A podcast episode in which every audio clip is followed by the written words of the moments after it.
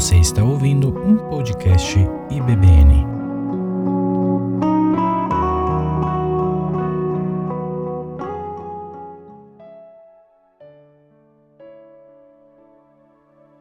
Entenda isso. Você que tem Cristo, você é santo, você tem que por obrigação de ser santo, porque Cristo é santo. Padrão para a minha vida, para a sua vida, não pode ser menos que a de Cristo. Porque nós pertencemos a Ele. Amém? 1 Pedro, versículo 2, de 9 a 10. Pedro ele vai falar mais claramente isso. Né? Ele vai falar o que de fato significa ser santo. Diz assim, 1 Pedro capítulo 2, versículo 9 e 10. Vocês, porém, são povo escolhido, reino dos sacerdotes, nação santa, propriedade exclusiva de Deus. Assim, vocês podem mostrar às pessoas como é admirável aqueles os que chamou das trevas para a sua maravilhosa luz. Antes vocês não tinham identidade como povo, agora são povo de Deus. Antes não havia recebido misericórdia, agora receberam misericórdia de Deus. Note que a transformação ela é tremenda do primeiro Adão para o segundo. Somente em Cristo, somente em Cristo nós não tínhamos, não tínhamos uma nação, não tínhamos um Deus agora com Cristo. Hoje nós temos um Pai, nós temos uma nação. Ele nos separou, nos chamou para ser santo. Oração dos homens, sexta-feira, interessante, né? Nós estamos agora começando o livro de Atos, logo no primeiro capítulo, né? Lá ele fala que o Lucas, né, que escreveu Atos, que testemunhou que ele nos chamou para testemunhar os feitos de Cristo. Nós somos testemunha de Cristo. Aonde você quer que esteja, seja aqui na igreja, seja lá no seu trabalho, na sua própria casa, você é testemunha de Cristo. Que testemunha nós somos? Uma pergunta para a gente estar tá refletindo nós mesmos. Nós temos refletido a luz de Cristo? Porque ser santo não é pertencer a você mesmo, porque você é propriedade exclusiva de Deus. Vou repetir, meus irmãos. Você não pertence a você mesmo você agora é propriedade exclusiva do Deus Altíssimo.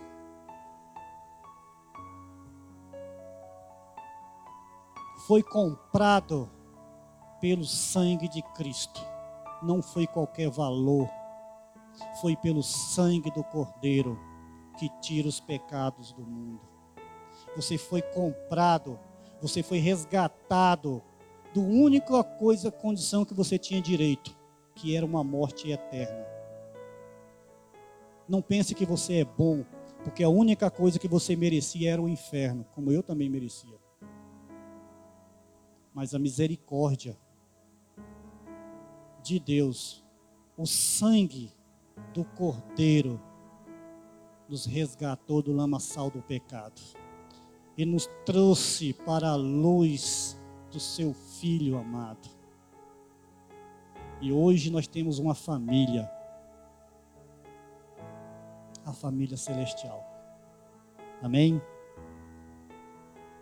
Portanto, ser santo é ser por Deus separado para mostrar a glória de Deus às pessoas, revelar a ela quanto Deus é admirável, contemplar, receber, repartir graça e glória, a graça e a glória de Deus que está em Cristo.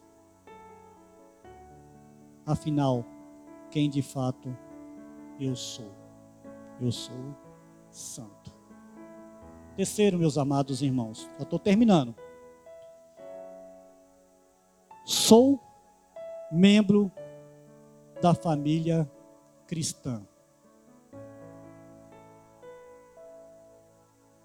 Sou membro da família cristã.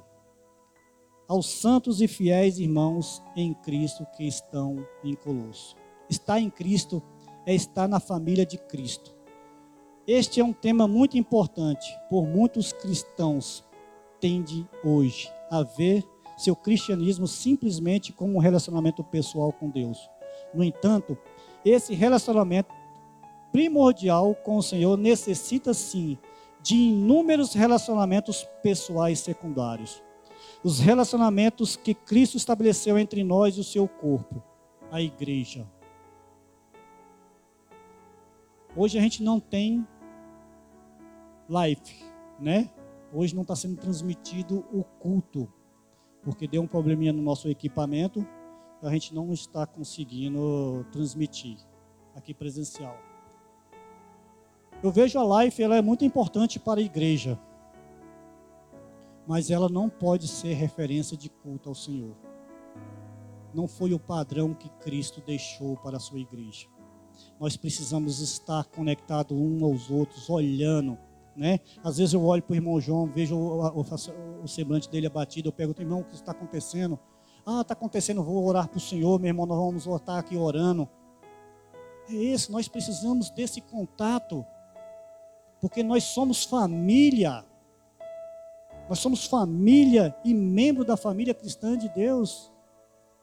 Precisamos estar conectados no corpo, que é Cristo. Precisamos sempre ter esse entendimento. A life é importante, é, mas não pode substituir a igreja. Porque a igreja, precisamos estar aqui, como falei, orando um pelos outros, vendo, ajudando. A live é para aqueles momentos que de fato não tem como você vir à igreja. nada deve substituir o que Deus implantou. Amém?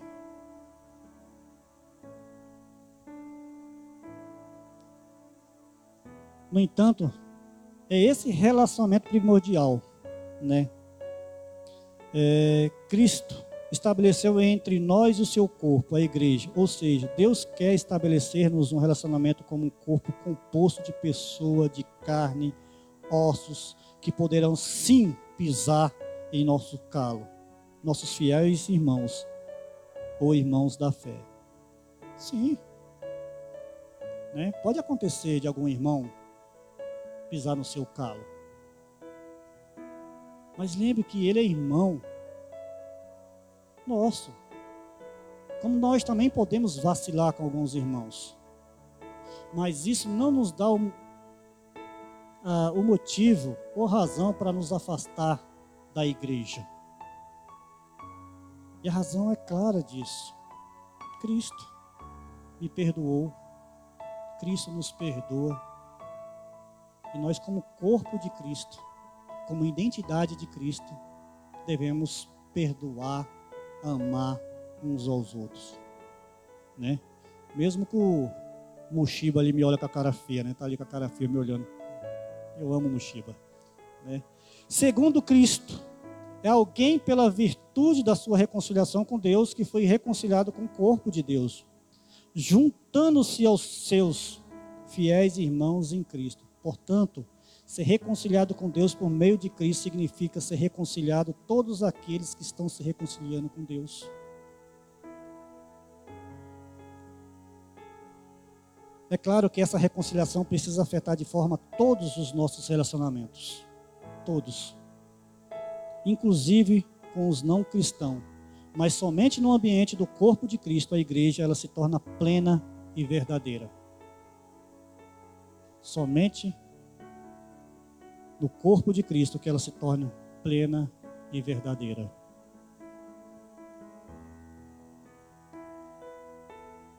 após descrever a primeira metade de Efésios, os capítulos 1 e 3, a grande salvação que Deus nos deu em Cristo Jesus, Paulo passou a descrever na segunda metade da carta, os capítulos 4 aos 6, a essa grande salvação. Significa o relacionamento entre judeus e gentil. E por essa extensão entre todos os cristãos que estão em Cristo. Ouça agora, Efésios 2, capítulo 14 e 16 diz assim: porque Cristo é a nossa paz. Ele uniu judeu e gentil em um só povo, ao derrubar o muro da inimizade que nos separava. Ele acabou com o sistema da lei, com seus mandamentos e ordenanças, promovendo a paz ao que cria para si, desses dois grupos, uma nova humanidade. Assim ele nos reconciliou com Deus em um só corpo por meio da sua morte na cruz, eliminando a inimizade que havia entre eles. Quando alguém se torna um cristão, ele não se une a uma igreja local porque seja um ato convencional pelos homens. Afinal, contribui para a maturidade espiritual. Um cristão se une à igreja local porque isso é a expressão daquilo que em Cristo o se tornou, um membro do seu corpo. Um membro do seu corpo. Estar unido a Cristo implica estar unido a todos os cristãos, todos, aos fiéis irmãos em Cristo, diz o Paulo, né? Contudo, essa união é universal, precisa ter uma existência viva e atuante em uma igreja local.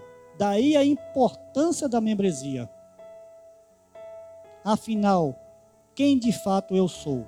Eu sou membro da família cristã, pois estar em Cristo é estar na família de Cristo, unido aos fiéis irmãos em Cristo.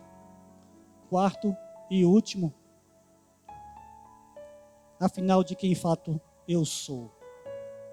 Eu sou estrangeiro e peregrino nesse mundo, aos santos e fiéis irmãos em Cristo que estão em Colosso. Algo que nos chama atenção na descrição de Paulo faz desses crentes é que eles estão em Cristo e em Colossos. Eles são simultaneamente cidadãos de dois reinos. Vive ao mesmo tempo em Cristo e na pequena cidade romana chamada Colosso.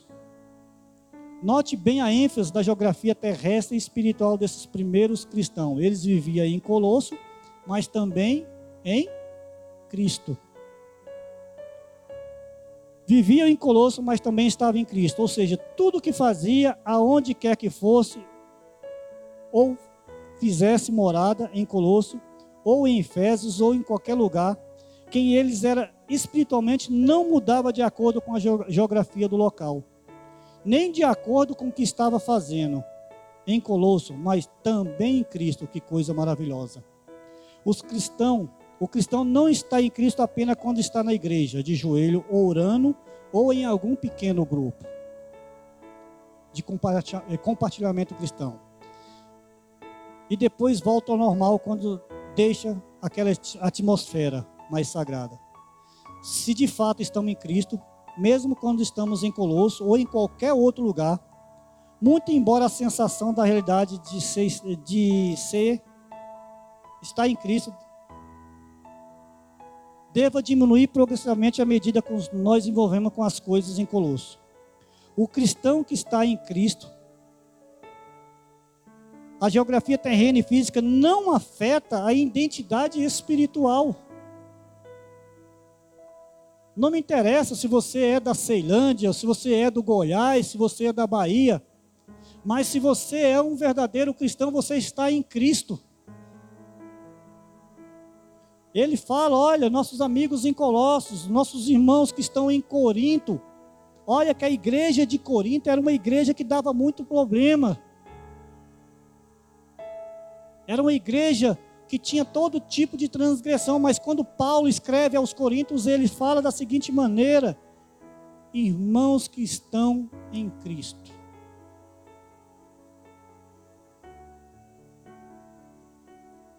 Nós somos apenas peregrinos. Estamos aqui de passagem. Ninguém vai viver aqui para uma eternidade. Talvez isso não entre em nossas mentes, porque ainda vivemos de acordo quando o melhor dessa vida é você viver plenamente aqui. A palavra do Senhor diz: Vale a pena o mundo, o homem ganhar o mundo inteiro e perder a sua salvação? Somos apenas peregrinos, como os apóstolos foram, como os grandes nomes da palavra do Senhor foram. E hoje vivem uma verdadeira morada, que é uma eternidade com Deus. Aonde você quer morar? Você quer viver e morar aqui nesse mundo uma vida uma vida plena?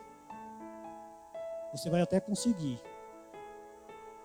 Mas se você não viver uma vida plena em Cristo, ligada a Cristo, a sua morada não será no céu.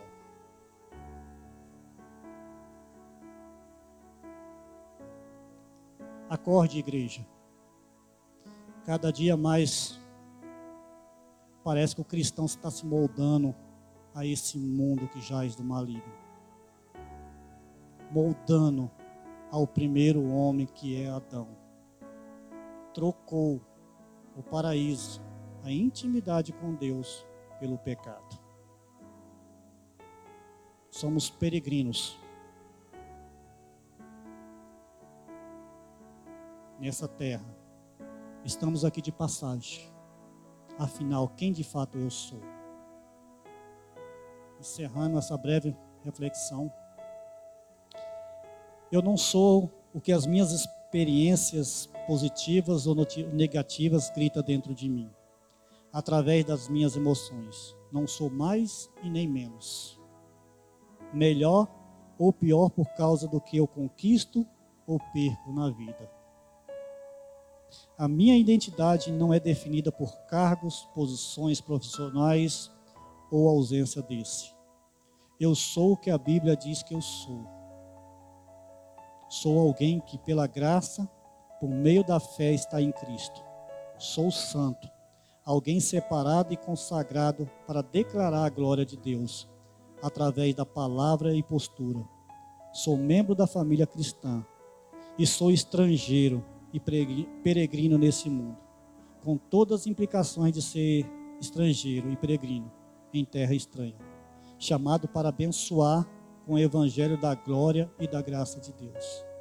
Nas palavras de Paulo, eu sou fiel irmão em Cristo que está no penoste. Amém? Vamos orar mais uma vez, vamos se colocar de pé.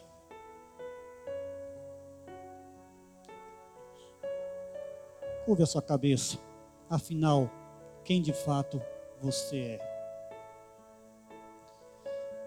Querido Pai, eu sou grato pela tua palavra. Essa palavra que nos impacta, que nos transforma, nos molda. Essa palavra que nos faz refletir de fato quem eu sou, como eu estou vivendo, como eu estou agindo. Porque, ó Pai amado, o Senhor nos comprou. Eu sou propriedade do Senhor. A tua igreja é propriedade do Senhor para proclamar as boas novas, para ser separado, para fazer parte do corpo de Cristo, Pai querido. Que nessa semana que se inicia, possamos estar meditando ainda nessa palavra. Que essa palavra, Pai amado, possa nos fazer e moldar ao ponto de sermos parecidos com Jesus Cristo, Pai. Muito obrigado, Pai querido. Assim eu oro, agradecido no nome santo e precioso do Senhor Jesus Cristo. Amém e amém. Você ouviu um podcast IBBN. Help me remember.